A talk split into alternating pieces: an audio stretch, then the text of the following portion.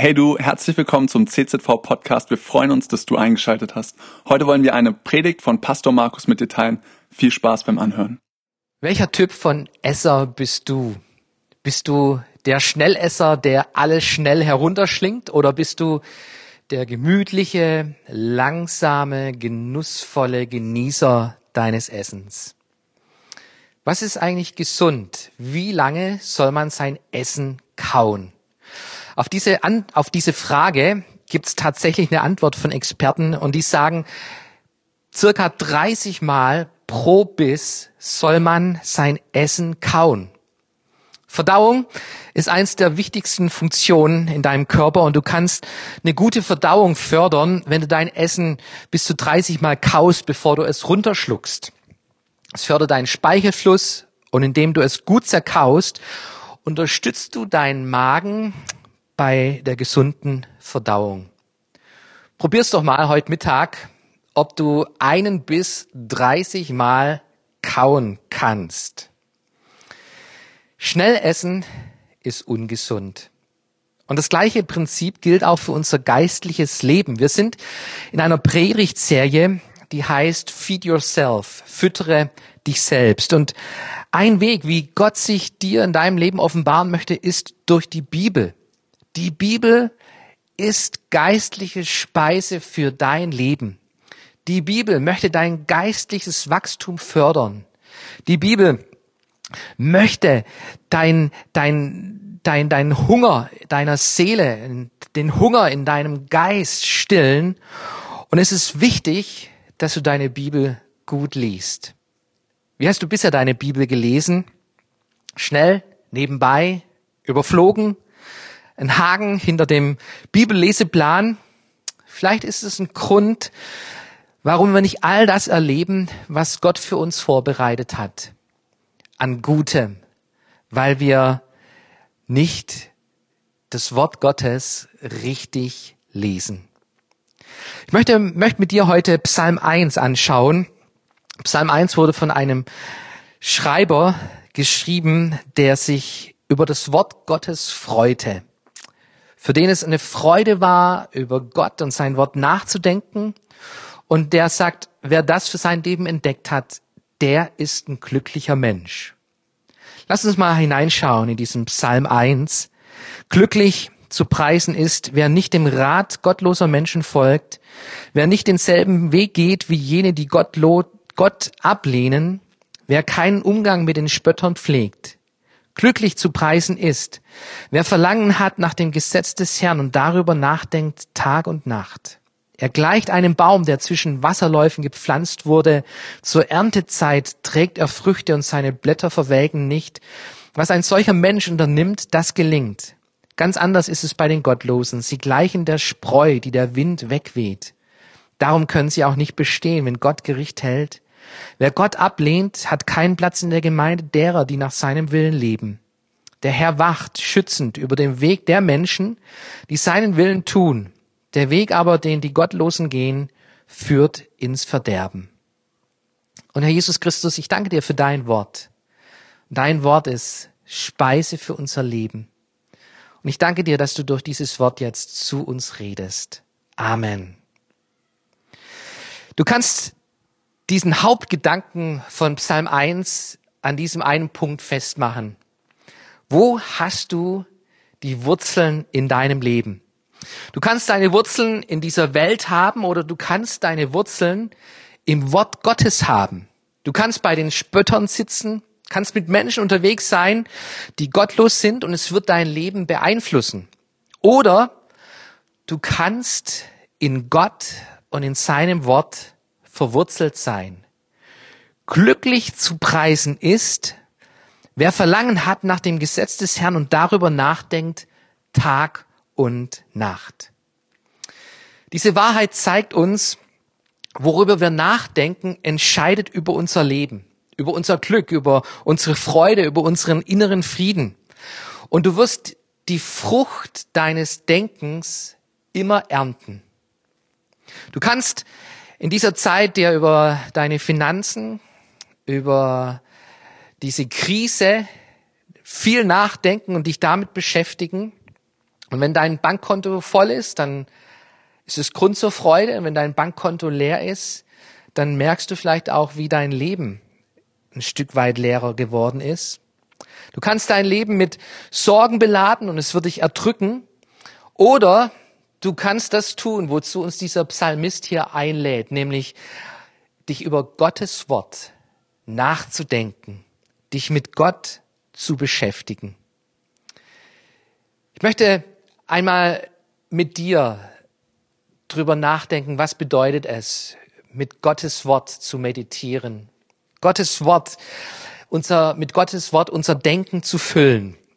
Meditieren, dieses Wort ist uns bekannt, hauptsächlich durch die fernöstlichen Religionen, der Lotussitz, wo du dein Denken entleerst und zur innerlichen Mitte findest, um mit dem Universum eins zu werden. Die biblische christliche Meditation geht in eine ganz andere Richtung. Da geht es nicht darum, dein Denken zu entleeren, sondern dein Denken mit dem Wort Gottes zu füllen. Und das macht einen riesen Unterschied aus. Du kannst dich selbst entleeren, um eins zu werden mit dem Universum. Aber die christliche Meditation sagt, fülle dich mit Gottes Wort und du wirst eins werden mit diesem Herrn Jesus Christus, der dein Leben wirklich reich macht. Das hebräische Wort meditieren hier in Psalm 1 ist Haga. Haga ist ein besonderes Wort, das mit Meditieren, Nachdenken im Deutschen übersetzt wird. Und du findest es im Gebrauch der Bibel oft im Zusammenhang mit Tieren, die über ihrem Futter knurren kennst es vielleicht, wenn du einen Hund hast und mit deinem Hund irgendwelche Kunststücke vorführst mit einem Leckerli und auf einmal hat er sich in dieses Leckerli verbissen und du kriegst ihn nicht los. Und er fängt an zum Knurren, bis er dieses Leckerli hat. Bei den Kühen ist es noch viel interessanter. Kühe sind Wiederkäuer und Wikipedia sagt uns, wenn du eine Kuh mit überwiegend Gras und Heu fütterst, dann kann es sein, dass sie zwischen acht bis elf Stunden pro Tag an diesem Futter wieder kaut, um möglichst viel aus diesem Futter herauszuholen. Ein interessantes Wort. Und lass uns mal anschauen, wo dieses Wort in der Bibel noch benutzt wird. Du findest es in Psalm 63. Deine Nähe sättigt den Hunger meiner Seele wie ein Festmahl. Mit meinem Mund will ich dich loben. Ja, über meine Lippen kommt großer Jubel. Nachts auf meinem Lager denke ich an dich, stundenlang sinne ich über dich nach. So viele Male hast du mir geholfen und im Schutz deiner Flügel kann ich jubeln. Du findest wieder diesen Zusammenhang zwischen Festmahl und dem Nachdenken über Gott. Einer meiner glücklichsten Tage war der, als ich Testesser bei McDonald's war. Jawohl. Ich durfte so viel und alles essen, kostenlos, wie ich wollte. Meine Kinder fragen mich immer, Papa, was hast du bestellt? Und dann sage ich ihnen meine Bestellung von damals, 20er Chicken McNuggets mit Barbecue-Soße, Big Mac, Pommes, Curly Fries und wenn ich diese Geschichte erzähle, dann, dann, dann haben Sie Ihre Bestellung im Kopf, was Sie alles bestellen würden, wenn Sie so einen Tag bei McDonald's erleben würden. Hagar, Hagar beschäftigt sich mit Gott wie mit einem Festmahl. Ein Festmahl, wo, wo die Nähe Gottes für diesen Psalmist in Psalm 63 bedeutet. Ein zweites Mal findest du diesen Begriff in Josua Kapitel 1. Lass das Buch dieses Gesetzes nicht von deinem Munde kommen, sondern betrachte es Tag und Nacht, dass du hältst und tust in allen Dingen nach dem, was darin geschrieben steht. Dann wird es dir auf deinen Wegen gelingen und du wirst es recht ausrichten. Beachte mal, dass Hagar immer etwas Beständiges ausdrückt. Tag und Nacht. Darüber nachdenken. Hagar ist etwas Beständiges, etwas, wo du dran bleibst. Das ist nicht schnell vom Tisch und dann geht's weiter mit irgendetwas anderes, sondern es bedeutet, vereinnahmt zu sein von diesem Denken, darüber nachsinnen, dranbleiben. Vielleicht hast du schon mal irgendetwas versucht auswendig zu lernen. Dein PIN-Code oder vielleicht eine Bibelstelle aus dem Wort Gottes. Und wie machst du das? Du machst es, machst es, indem du dir diesen Vers aufschreibst oder dein Nummerschild danach nimmst. Mein Nummerschild ist Philipper 4, Vers 13. Und ich habe mir diesen Vers auswendig gelernt. Alles vermag ich durch Christus, der mich stark macht. Und du kannst diesen Vers durchbuchstabieren, indem du immer wieder einzelne Worte betonst und so diesen Vers auswendig lernst. Alles vermag ich durch Christus, der mich stark macht. Alles vermag ich durch Christus, der mich stark macht. Alles vermag ich durch und so weiter und so fort. Und irgendwann ist dieser Vers in dir ein Teil, ein Teil deines Denkens, ein Teil deines Lebens geworden. Ich habe von jemandem gehört, der über 500 Bibelverse auswendig gelernt hat, weil er diese Verse auf einen Zettel geschrieben hat und in seine Sonnenblende beim Auto dahinter geklemmt hat. Und jedes Mal, wenn er an eine Ampel kam, wenn er im Stau stand, hat er die Blende runtergeklappt und hat sich mit diesem Bibelvers beschäftigt. Und was für ein Schatz, was für ein Schatz, wenn du über Gottes Wort nachdenkst, wenn du Gottes Wort verinnerlichst, wenn du es dir zu eigen machst, das Wort Gottes.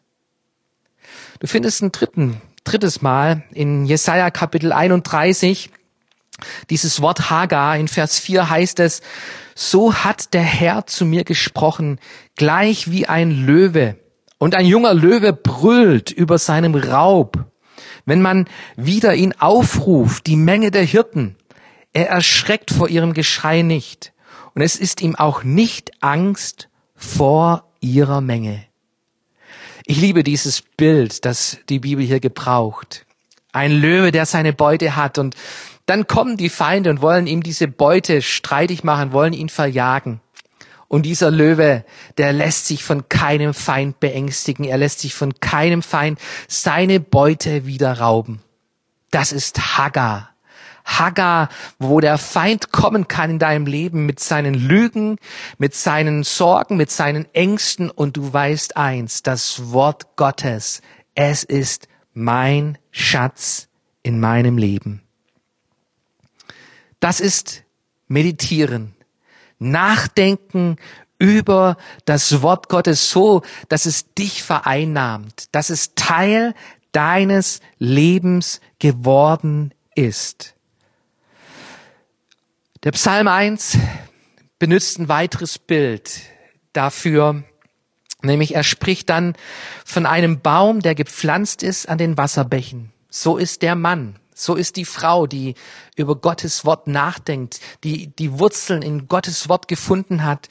Der ist, sie sind wie ein Baum, der gepflanzt ist an Wasserbächen, der seine Frucht bringt zu seiner Zeit und seine Blätter verwelken nicht. Und was er macht, das gerät wohl. Ich will so ein Baum sein. Ein Baum, der angeschlossen ist an der Quelle Gottes. Ein Baum, der blüht, der nicht abhängig ist von äußeren Umständen, sondern der seine Quelle gefunden hat in Gott und seine Frucht bringt. Und wir als Kirche, wir wollen dir dabei helfen, so angeschlossen zu sein bei deinem Gott, bei Jesus Christus. Und die Bibel ist das Buch, wo dich sättigen soll, die, das dich speisen soll. Und wir haben diesen Bibelleseplan, wo wir dich einladen, mit uns gemeinsam das Wort Gottes zu lesen und das Wort Gottes zu kauen und zu dir zu nehmen. Wir laden dich ein, deine Bibel zu lesen und dann aber nicht nur zu lesen, sondern darüber zu reflektieren. Und wir haben dir einige Fragen auf dieses Handout draufgeschrieben. Gibt es eine Aufforderung, der ich folgen sollte? Gibt es eine Verheißung, die ich in Anspruch nehmen kann? Gibt es eine Sünde, die ich vermeiden soll? Gibt es eine Lektion, die ich lernen kann? Gibt es eine neue Erkenntnis? Reflektiere über dem Gelesenen. Dinge, die dir unklar sind, versuche zu klären, indem du in deiner Studienbibel nachliest, indem du Kommentare liest. Wir wissen, die Bibel wurde für uns geschrieben, aber wir sind nicht die ersten Adressaten. Da gibt es kulturelle Hintergründe zu den Texten und es ist gut und interessant, diese kulturellen Hintergründe herauszufinden. Wer ist der Autor? Wer sind die ursprünglichen Empfänger? Welche Beziehungen hatten die miteinander? Und da ist es gut, wenn du weiter nachforscht in einer Studienbibel oder in einem Kommentar. Aber was ich dich ermutigen möchte, ist, dass du nicht nur deine Bibel liest und dass du nicht nur Fragen an das Wort Gottes stellst und nach Antworten suchst und Antworten bekommst, sondern dass du mit dir über dieses Wort Gottes meditierst. Und vielleicht kriegst du es hin, dass du einen Vers pro Woche auswendig lernst. Vielleicht kriegst du es hin, dass du einen Vers pro Woche wieder kaust, wieder kaust, durchkaust mit Gott darüber redest, dir Gedanken machst, was hat dieser Vers mit meinem Leben zu tun? Vielleicht ist es so, dieser Psalm 1, den du, mit dem du gleich anfangen kannst. Und vielleicht bist du ein künstlerischer Typ, dann, dann mal ein Bild von diesem Baum, der gepflanzt ist an Wasserbächen. Vielleicht bist du eher der aktive Typ, dann Geh raus und, und such dir die Bäume in der freien Natur und, und denk darüber nach, was es bedeutet, so ein Baum am Wasserbach gegründet zu sein. Rede mit Gott darüber. Lebe in diesem Wort. Nimm dir Zeit dafür. Und da, wo du anfängst, über dieses Wort Gottes zu meditieren, wo dieses Wort Gottes plötzlich Teil von deinem Leben wird, da fängt es an, dein Leben zu verändern. Dein Leben, auf dein Leben Einfluss zu nehmen. Und da, wo die Ängste sind, wo die Sorgen sind und du Gottes Wort hineinbringst, werden diese Ängste und Sorgen mehr und mehr verschwinden. Und dieser Psalmist sagt, glücklich, glücklich ist der, der über Gottes Wort nachsinnt. Und dazu lade ich dich ein in Gottes Wort verwurzelt zu sein. Und du wirst erleben, wie es dich glücklich macht. Gott segne dich.